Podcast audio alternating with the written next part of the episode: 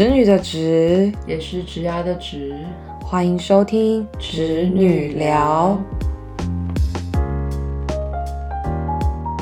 纯粹就是我刚刚失而复得的麦克风让我很快乐，但是你也太快乐了吧？就是快乐到我就是呃，OK，很棒啊！就是你刚刚花了很多时间没有白费，但有点太开心。对，但是你知道这个东西毕竟不便宜，对，这麦克风我们也是就是算是一个 investment，就是这个频道本频道的第一个开销，对不对？确实，确实。好，先恭喜等待 waiting 终于成为新人类，各位请掌声。我真的觉得我好像有点怪，因为 COVID 好像是什么两三年前的事情。对，嗯，我现在手却手却。那上周我们其实没有更新，然后消失了一周。对，然后其实威霆就是中奖之后在康复的过程。没错，没错。然后，哎，你过去这一周的状况，哎，先从你确诊的那个时间点开始好了。你确诊到呃两条线变一条线。总共大概是几天？三天。我觉得这记录我听到的时候真的超惊讶。我那时候五天我才淡淡的两条线，就是第二条线变得淡淡的，然后你三天就变一条线了。对啊，而且你那时候说什么你要带物资来看我，我心里想说，嗯，有这么严重吗？嗯，对。可是因为有可能是因为我的潜伏期很长，有点长。反正我，然后我就是。在清明节的时候，我就特别多请了两天，让自己有九天的一个 holidays。殊不知是九天的 sick leave。而且在这个过程当中，我还是不断的在工作。啊，所以你的清明年假其实都跟 COVID 还有工作一起陪伴着度过，这样。对，因为潜伏期的时候，我记得我测了两次快筛，然后都是阴性，但我就觉得超奇怪，就是全身酸痛，然后头也爆痛，然后没有办法入睡。嗯，对，那其实就是蛮蛮蛮那个中奖的状况。对，可是因为就是呃，医生有说，就是 maybe 我就是重感冒这样子。嗯嗯。然后我本来就想说，好，那我就是再去一次，就是医院，想说打个针，看会不会好一点。然后殊不知，就是我就想说，哎，那还是确保医生的安全，就是我就是再快塞一次。然后是不是就很深深的两条线？深深的两条，没错。OK。好，然后而且他是不是他就是超快就阴性？然后我本来要来送物资，然后结果我就是 miss 掉一天。他那天是第三天确诊，我想说好，那我第四天去这样。然后第四天就说，哎，我已经阴了，我已经阴了这样。然后我想说，哼，怎么这么快？我错过了什么？这样。我这时候要点播一首听妈妈的话，就是我真的很认真听我妈的话，然后就是。呃，因为我是在台南的时候，就是我的老家，然后就是确诊，然后我妈就是逼我说，那你就是要关关在房间，然后不能出来，然后就认真的吃药，然后喝很多很多的水。我记得我那天，我每天大概都要喝四到五瓶的矿泉水，大概是几千六百 CC。哦，OK，就是喝满两千到三千这样。没错，没错。OK，OK，好，我们谢谢谢谢那个等待妈妈。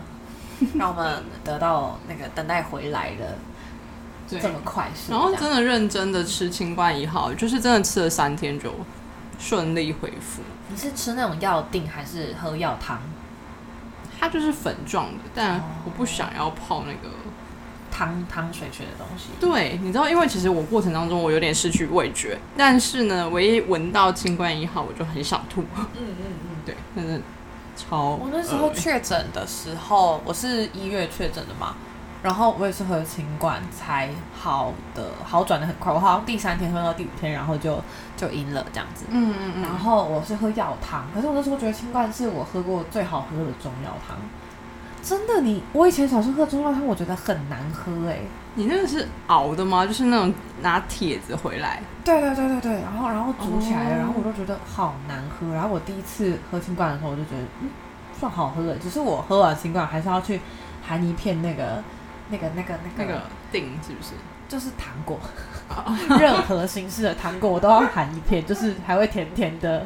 我刚刚想说，呃，就是还要再吃一片药啊，或者什么的。哦，原来是糖果的部分。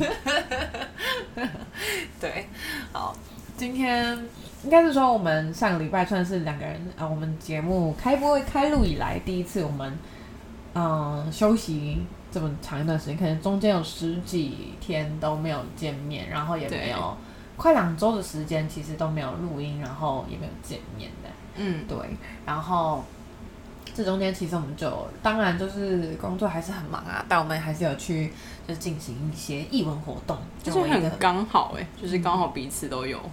对，就是哎都有，就是假日我去看了在国家音乐厅的一场那个演奏会，嗯嗯嗯，然后我是去看了电影，叫叫《灵牙之旅》。其实我真的很不知道它到底叫灵牙还是银牙，但 whatever 就是某一个女生的旅行，然后我们很过分。它是不是就是你的名字的那个作者的作品？对，它是新海诚的新的作品。嗯，我真的是看完超想养了只猫。我没有爆雷，就可以去看一下。但我真的觉得蛮感人的。好，有看的有看的大家可以可以可可以，就是跟我们分享一下你喜不喜欢这部作品这样子。然后我看的，我我看跟听啦，就我我们是在那个国家音乐厅，然后是那个 TIFA 啊，Taiwan International Festival of Art，就是算是一个艺术节的其中一个子活动。那这个子活动它是呃关于岛国的音乐、岛屿的音乐。那有一个制作人，他走遍了就是诶整个太平洋的这个南岛语系的国家跟岛屿，然后把这些原住民的。声音还有乐器，还有他们的文化，把它编排成曲子，嗯，然后他们只就最后出成了一张专辑。那他们的话就带着这张专辑来做巡演。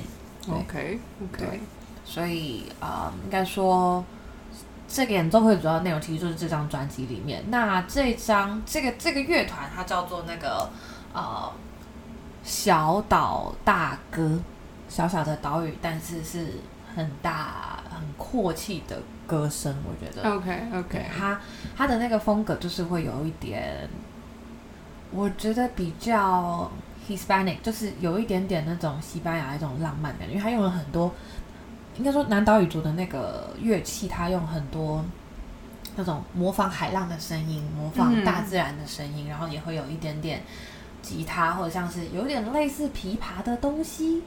但是他发出来声音就是跟吉他是个好朋友、表兄弟姐妹这样子。嗯嗯嗯。对，然后这整个整场演奏会听下来就是超舒服，然后超疗愈。然后我甚至在听第一首歌的时候就就哭出来，眼泪就这样就这样掉下来。因为其实他第一首的故事就是在讲说，哎，呃，南岛语族是怎么被串起来的，然后可能就是哎，台湾的原住民，然后呃。巴布亚纽几内亚的原住民，纽西兰的原住民，然后哪里哪里马达加斯加的原住民，然后他们的呃海，他们对呃大自然的这个敬佩跟尊重，然后把它写进音乐里面。而且我听你说还是有画面的，对不对？对，它会搭配，就是那个，它会搭配，就是诶这个岛屿或者这个文化的一些特征，或者他们像比如说里面有放两个台湾的原住民，是放阿密斯。阿美族跟那个排湾族，然后他们就有放排湾族，比如说他的那个呃，他的那些图腾，他就把它放进来，或者是说一些山林啊、海的那个画面跟声音，然后那个声音一出来，然后你就就眼泪就很容易掉下来。所以是会有 lyrics 的那种。嗯，会会会，他的他的那个画面是会配 lyrics，就是告诉你说这这一首曲子是在讲什么东西，然后可能主唱的人是谁这样子。OK OK。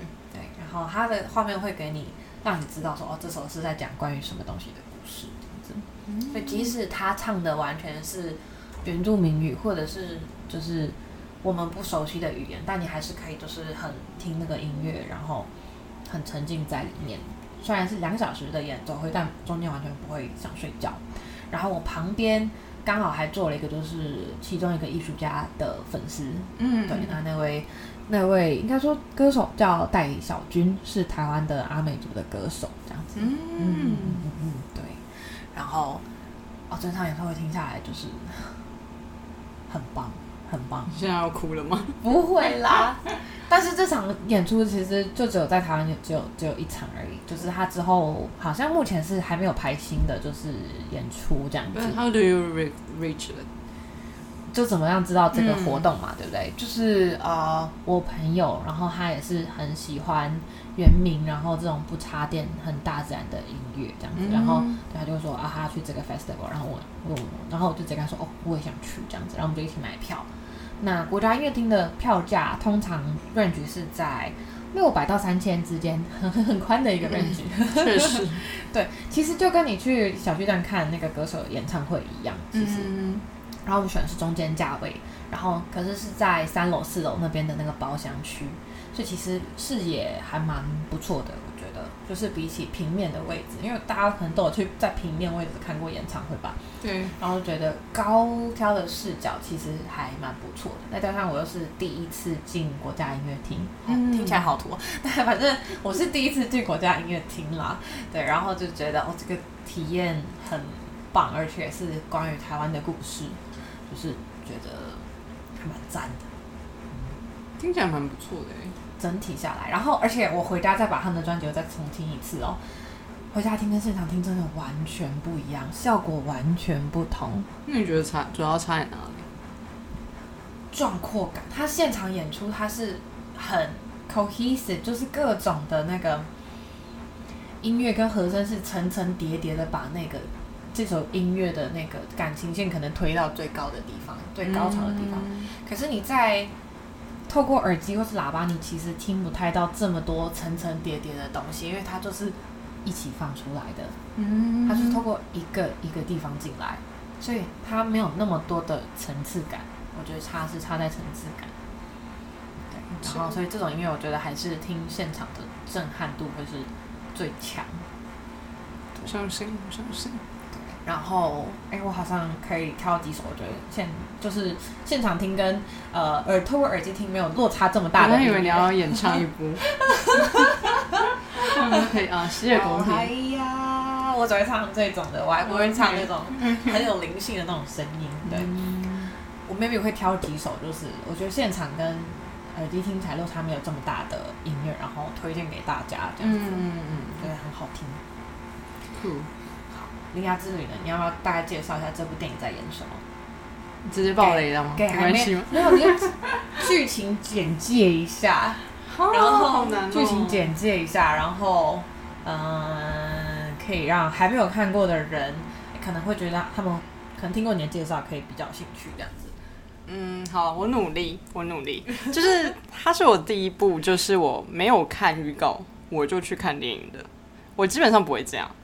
就是我我会确保说这个预告是有打动我，我才会想要去现场看。你是这样对不对？是。对，可是这一部是可能就是听很多人说，就是哎，好像很好看。而且因为我就会觉得，嗯，哈动这样没有没有要嗯说什么不好听的，但就是觉得哈就是动画影电影要去现场看，对，然后我就有点嗯不能等下档或者是去看 Netflix 就好了嘛之类的。但那时候就想说哦。刚好我男友也想看，然后我就想说，好吧，那我们就去看看吧。对，然后它其实是就是因为，嗯，日本是一个地，算是跟台湾一样，就是地震很多的一个国家。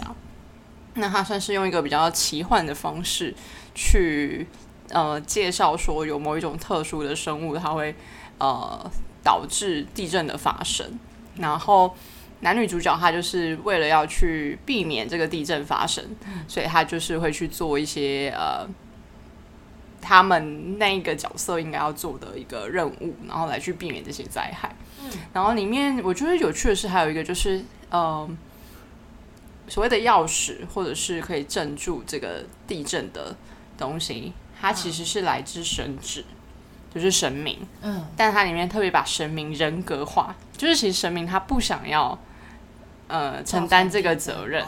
他我我我生了神明，为什么我就只能困在这个地方，然后镇住这个地震？我也想要去到处玩啊，或是干嘛？我想要为了自由。对，所以他们的神明比较像是山神，对不对？或者像我们的土地公，就是他是要守住、守护这个地方的。类似类似，所以但反正就是有有一个神明就有点小调皮，他就不想要这样子，他就想要把这个责任就丢给男主角。对，然后他们就是他这一趟旅程就是有点在追逐这个神明。去找到他，因为他必须要把这个神明抓回来，他才可以，就是就是嗯，男女主角才可以恢复他们自己的自由，类似这个这样子，不然他们就要被换成他们被困住。因为男主角就有被困住这样子。对，那其实在这个过程当中，也有探探究到女呃女主角她可能放在她心里心底，甚至她已经有有一些遗忘的心里的伤痛。嗯，对，那那个部分其实是蛮感人的，蛮感人的。然后其实他他其实潜在的一些情感。我觉得最打动我的就是家人那一块，嗯，就有时候其实家人之间很难说，就是你很爱彼此，但是其实有时候说出口的话，或者是你还是会有一些念头，其实没有这么的友善，是很伤人的。嗯嗯，对。所以这部电影其实是一个跟呃信仰、信念还有家人比较有关的电影，是吗？对，比较主动在这，对吧？这些跟你相信什么事情，跟你用什么角度来切入去看待事情有关。没错，虽然说他也有走一点点爱情的路线，但是爱情路线有点少少的，对，有点少。然后你就觉得，嗯，好，就这样就喜欢了吗？OK，好。哎，我们在看剧的时候，应该都有很多时候，就是你你知道这部戏的 focus 会是别的东西，比如说哦，正义，或者是像是看像我们看那个什么。宋慧乔的那一部，呃，黑暗荣耀吗？对，黑暗荣耀的时候，我们就会有点困惑，哎，男主角怎么什么时候就这样喜欢上他了？也或者是，哎，宋慧乔也 fell for him，就是对，就是我们都觉得那感情线就是来的蛮突然的。但有时候因为剧情的主线是在，就主线任务是在别的东西上面，所以编剧可能在这个 love line 就爱情线可能就没有琢磨的这么多，就是有点。这一出有点太突然，就是好吧，可能就回归你相不相信一见钟情这件事情，因为他一见面就有一种嗯 D W 的感觉，然后我心想说，嗯，我应该不会对一个路人有这种，都是需要相处过吧，尤其是你看你暧昧期需要走个一年，你需要很长的相处跟酝酿，哎，所以我更不能理解。就我去听演唱会，其实也不是一年到头都在听。然后你看电影，你也不是说每个月都会看一部电影的那种狂的的那种狂热程度。但是我觉得透过日常生活这样子去去去安排这样子的活动跟行程，还蛮能够自我疗愈跟停下脚步，然后反思一下这样子。诶，可能有些时候看我自己觉得看电影跟看就是听音乐很能够。像镜子一样去诶，回来看我现在的状态是什么这样子。嗯，那我突然很想聊，就是通常假日你都会选择用什么样的方式来去自我充电？除了义文活动啊，OK，好，嗯，我自己其实我我是一性格的人，我们又聊到 MBTI，我其实是 外向型的人，所以其实身边有朋友的陪伴，或者是说，哎，我的社交场合其实。百分之九十都是我是能够充电的，就是我围绕在人身边，我是能够很自在跟很舒服的。对，但是我觉得就是可能随着年纪越长吧，就是这件事情有这件事情有慢慢的就是嗯影响到，就像我现在已经很难在比如说有二三十人以上的场合，然后我还会觉得跃跃欲试，想说哦，我我还蛮期待的，想参加。现在如果说我要我要参加这样的场合，我只会觉得说哇，好累，好累，就是会有一种我要把自己包装起来，像一个不管是礼物或者是像是一个铠甲的样子，就是去面对别人，不会是你，你当然也希望别人喜欢你最真实的样子啊，但是。我最真实的样子，说真的，就是一个躺在家里的宅又废的，就是一个正常的女生的。我觉得一行人好女生。对，所以可能就是你年轻的时候会喜欢那种比较闹哄哄的场合。对，可能随着我们慢慢成长，就会比较喜欢更能够接受可能比较需要静下来的一些活动，是这样。对，然后还有需要一些你不需要特别解释，但也能理解你的那样的人。而不是就是啊，可能你今天一个眼神或者是一个你可能习惯了性的动作，但对别人来说他不熟悉你，他可能会误会你、误解你，然后你需要去解释你自己。嗯，对我觉得就是年纪越长，你会越需要，就是说让你很自在的一群人，就是大家都会说，就是年纪越大，朋友会越少，因为其实就是那一群你不需要那么过度解释你自己的那些人，才会真的留在你的生活中。所以我的假日的话，其实我现在可能就是如果是两天的假日，其实可能我就是一天是留给自己。在家，然后或者是陪陪我家人，然后一天会跟朋友出去这样子，对，然后再加上我自己，因为除了工作，还有像是 podcast 或是一些其他的 side job、side projects 在进行中，所以其实其实我在家，我也不见得是呃一直陪我妈这样子，然后。其实除了假日之外，就是尽量让自己维持一点运动量，因为我其实平常通勤时间很长，没有什么时间运动，所以假日会有一天要运动这样子。听起来很自律啊，很自律。对，我就有点小废。你的假日会是什么样子的？我就是一个 workaholic，就是，嗯，因为之前有有一个粉。我们的听众他就很想了解说，哎，大家其实下班之后都在做什么？嗯，然后我就心里想说，天哪，我还真的不知道聊什么，因为我可能下班之后还在上班。对，可能我下班时间 maybe 是十点或者十一点，就是这个时间。可能假日也还在上班。even 我去约会也是，哦，男朋友还没有起床，嗯，来上班一下好了。好疯哦！就我就真的不知道为什么，而且你知道吗？就是。嗯，之前有一次我们在平常日的时候，然后我就跟我同事想说，哎，我们就约出去。他好厉害哦，他完全不看手机哎。然后我大概每隔十分钟就会下意识想要摸一下手机看一下，even 我知道也不会有人找我，但我就是想看一下。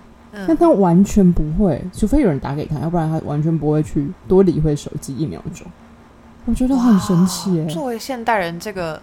这内建功能还蛮强的，对啊，就是它真的可以把它切割清楚，说我现在就是在 holiday 的状态，就是没有人可以，就除非你有急事，你就可以直接打电话给我。但除此之外，我没有必要一定要现在守在手机前面，是不是？对啊，哦，所以这也是我自己在学习的地方。哦，我还蛮好奇大家两个吧，就是你可以最长可以多久不看手机？跟你平均就是每天使用手机的，就是时间大概是多长？最长多久可以不用使用手机？大概就是我睡觉的时候吧。扣掉你睡觉的时候，嗯，有点难呢。好，除非就顶多就是跟有有对象一起吃饭，不管是朋友还是同事家对面有人的时候，你会尊重对方，尽量不要看手机这样子。对，但如果对方拿起手机，我就会放肆的狂滑这样子。我好像就是现在的习惯会变成，就是哎，手机一定要在我手可及的地方，如果没有的话，我会有点不安。然后我是那种就是哎，讯息进来，但我不一定会马上看的那种人。对我会知道说哦，那个人讯息来了这样子，然后我会选择晚一点再回，因为。嗯，工作的话，当然就是如果是主管直接拿起来就先回再说这样子。但如果是比如说呃朋友，或者是说哎不是需要你马上安排的事情，只是纯聊天的那种，我就会放着，然后晚一点再回。我有点受伤。等待好像蛮常有，就是那种哎被我放在旁边的感觉，是不是？因为因为我就是那种。我其实一开始很不能理解为什么有人没有办法马上回讯息，因为我觉得回讯息就是几秒钟的时间，就是就算我现在很忙，但我那个跳通知出来，我就可以去想我要不要回这个人。那对我来说，如果就是哦我很在意的人，我就觉得嗯，那我就回他一下，其实也不花我多少的时间。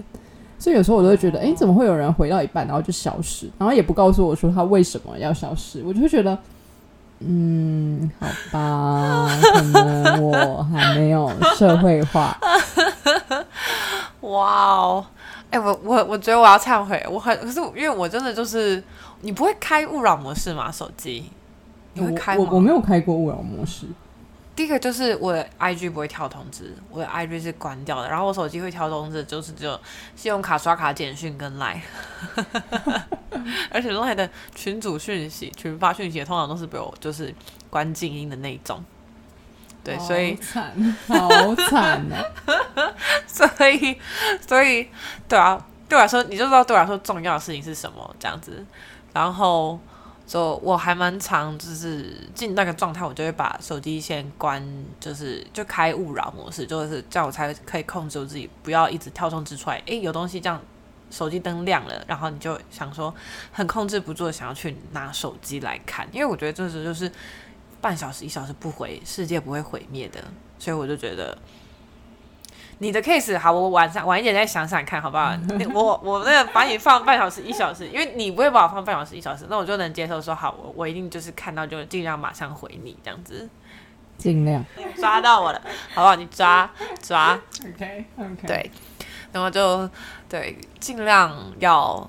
多回讯息，这样不然我平常是一个很不爱打字的人。我发现就是我的好友、我的家人、我的 男朋友，好像都是这样，就好像他们好像都很选择很重要才会回。那我就会觉得，嗯，好吧，就是因为我重要就直接打电话，为什么要写字？哦，我其实没有很爱讲电话这件事情。哦，OK OK，对我觉得可能，嗯。我就觉得看文字打文字，我就会有很多的 OS 可以讲。但如果说以电话来说的话，我不我不会就是很大的起伏。这就是为什么我们频道的文案都是你在写，而不是我，因为本人就是个视觉系的，就是我需要看到 actual things，I need to hear to actual voice。对对，所以好吧，对，但每个人都不一样。对。还好我们就是哎，其实，在一些事情上面可以找到 common grounds，就是比如说在我们对什么事情其实是比较共同的，应该都是说喝酒。我们你看，我们之前聊过聊过感情的路线，我们也完全不是同一路的。然后在回讯息的这个事情也不是同一路。其实我们真的很共同的，应该就是对工作的追求。哦，对啊，对。但我们对工作的追求又。应该是说可能一样，可是做法不太一样。对，做法不太一样。对，就是那个目的或者是说那个价值理念其实是很很很接近的，只是我们的嗯，就像你讲的做法 approach 不太一样。对，我朋友上次说，就是听我们两个讲讲那个 podcast 很像在上英文课，因为我们有时候就是会直接就是略过中文字，然后直接讲英文的那个单字出来，然后我就想说我要很。克制我自己，我才能就是不喷出英文的名词。还是我们下一次就录一集全英的，感觉好累。收听率会怎么样？很累耶。We can try to like expand our like I don't know overseas listeners。没有，但是 podcast 有分地区的。就是我们在上架的时候，他会叫问我们填说我们是哪个地区的的的创作者，然后他其实就会帮你先 LK 这个地区的听众，他不会帮你去 LK 欧美地区。呃，不对，对对，通常是这样。OK OK，对。然后如果我们有跨地区的，通常其实就可能就是呃华人的账号，就比如说是 Taiwanese account，but he's right now in America。OK OK，对，就比较可能是这种的，嗯，对。但本频道目前还没有什么自然触及率啊，其实都是我们去就是分享推广出去，叫我们的。朋友啊，或者是朋友的朋友会进来听这样，对 对，然后也很感激。其实到现在，我们身边还蛮多朋友，就是有在 follow 这个 podcast，跟蛮长的给我们批评跟指教。当然，大家批评的相对少，可能因为都是我们身边还不错的朋友，所以其实大家都会可能听到某些话题，他们很有共鸣，会说：“哎，我还蛮喜欢你们聊这个话题的。”嗯，对啊，然后也就还蛮开心。有些人说。哎，听你们的 podcast 很像在跟你们聊天，对对对，那其实也是我们当初做频道的一个初衷跟理念，就是我们希望说，哎，这个 podcast 可以成为大家可能夜深人静的时候，或者是哎你真的很需要一个声音在旁边陪你的时候的的这样子的一个 podcast，这样子。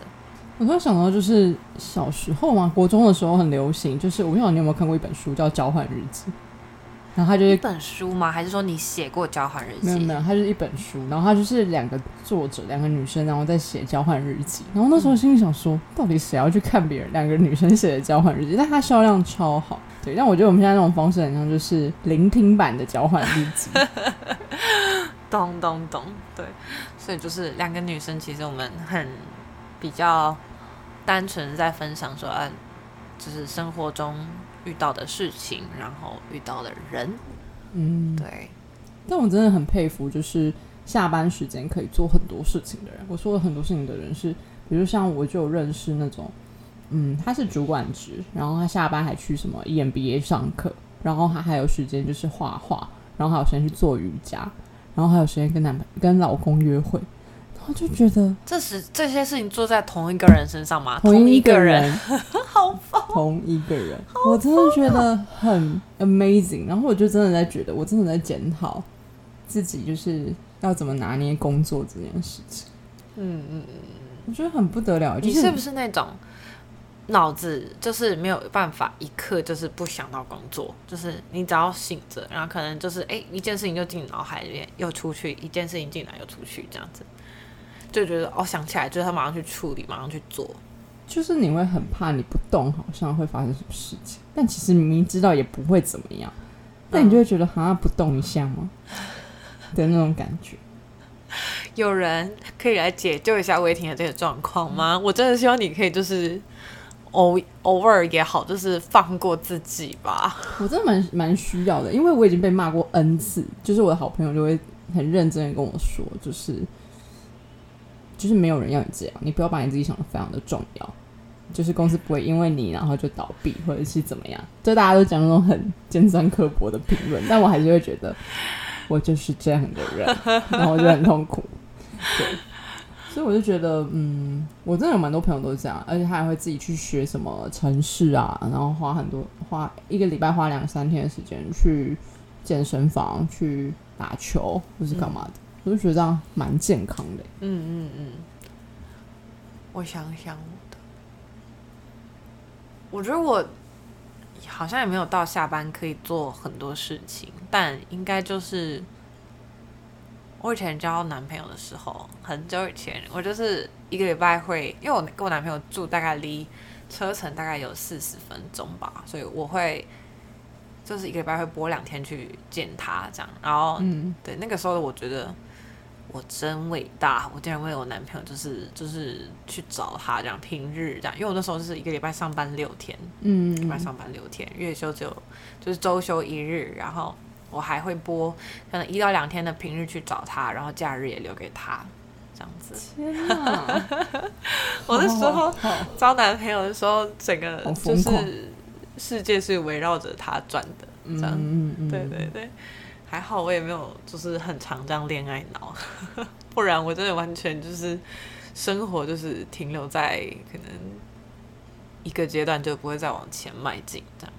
那你觉得就是那时候的状态是有舒压的吗？就是去找他这件事情。哦，对啊，就是他是跟我 vibe 很像的人，然后我们他他不是台湾人，所以其实我们的文化的基底跟背景蛮不同的。但是又因为我在他出生的国家工作跟生活，然后呃，我们有一些共同的回忆，跟他会，我觉得我应该是喜欢那种伴侣，就是。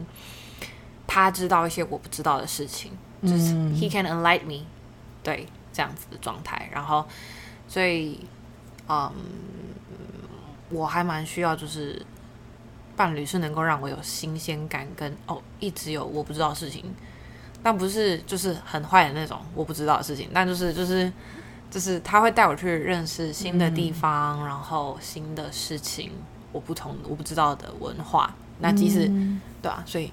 嗯，对，那段感情还蛮印象深刻的。你已经在恋爱中三没有五年喽？没有没有没有，大概今年要满四年，满四年。OK OK，好。但我们就是老夫老妻的状态，所以其实还还行啊。这个尬笑，OK，就是我们，因为我们本来就是同学，然后朋友，然后你也知道我的暧昧期又很长，所以可能我们已经过了那个比较新鲜的部分，嗯，对，因为可能就是那种了解那些未知的东西，已经在很前期，还没有在一起前就发生了，所以后期之后在一起之后就比较。嗯，真的很像老夫老妻。然后你刚刚有提到说，就是好像年纪越长之后，就会就会朋友越少，然后很像倾向于会跟那些理解自己的人在一起。然后我就突然觉得，好像嗯，跟他的感觉很像是，即使不讲话，好像还是可以忍受那种空气很安静的氛围。哦，对，我觉得这个真的是，这个完全是一个。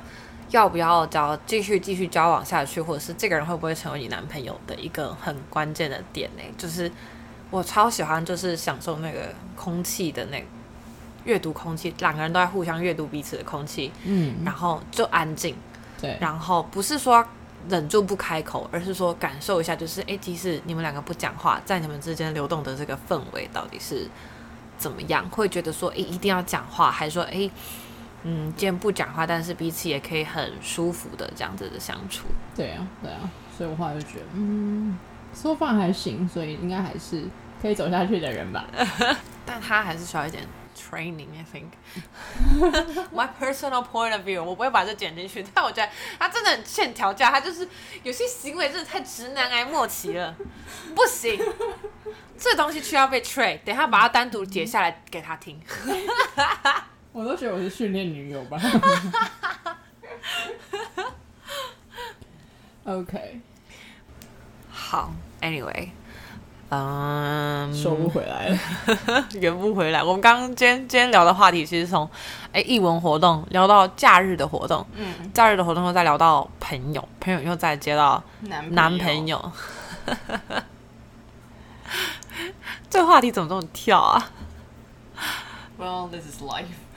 Oh, this is life, kind of. This is our life. Well, 刚刚有提到一个我觉得还蛮有趣的活动——红酒瑜伽。对，就是那是我第一次参加，然后那其实是算是我朋友给我的一个礼物这样子。然后他就是，嗯，顾名思义就是边喝红酒边做瑜伽。那我觉得其实整整个蛮舒服的。那就是因为有时候瑜伽就是你可能不够软。嗯，有点硬，然后你就没有办法撑到某些点。那老师会适时告诉你说：“来，我们现在喝一口酒，再凹。”然后你就真的有办法凹下去，你就真的会很 chill，很舒服，你知道吗？嗯嗯嗯，对。所以喝了酒可以凹的更多。对你就是比平常更软、更柔软，真的不知道为什么。然后我真的觉得蛮舒压的，好神秘哦。嗯，这东西是有根据的吗？还是纯粹就是隐隐的现代人想要就是边喝酒就觉得说哦我有在运动很健康的感觉，maybe，但蛮多人参加，就是它其实是在一个类似画廊，对艺术艺术艺术空间对艺术空间，然后刚好邀请到了就是瑜伽老师，然后还有那个他是一个品酒师，嗯，对，然后他们就一起结合了这个活动，哇哦。哇哦，瑜伽跟品酒的这个结合，这个这个这个组合，就是听起来就是我会很喜欢的组合。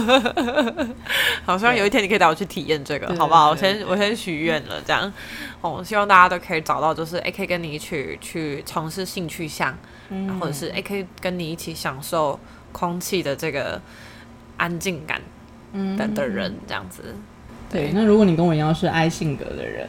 我觉得待在家里也没有不好，就是就是，我觉得现现代人好像蛮需要，就是学会跟自己相处的。不管这个相处的当下有没有其他人在，我觉得就是找一个你最舒服的方式，嗯，然后能够真正的去冲到点，嗯，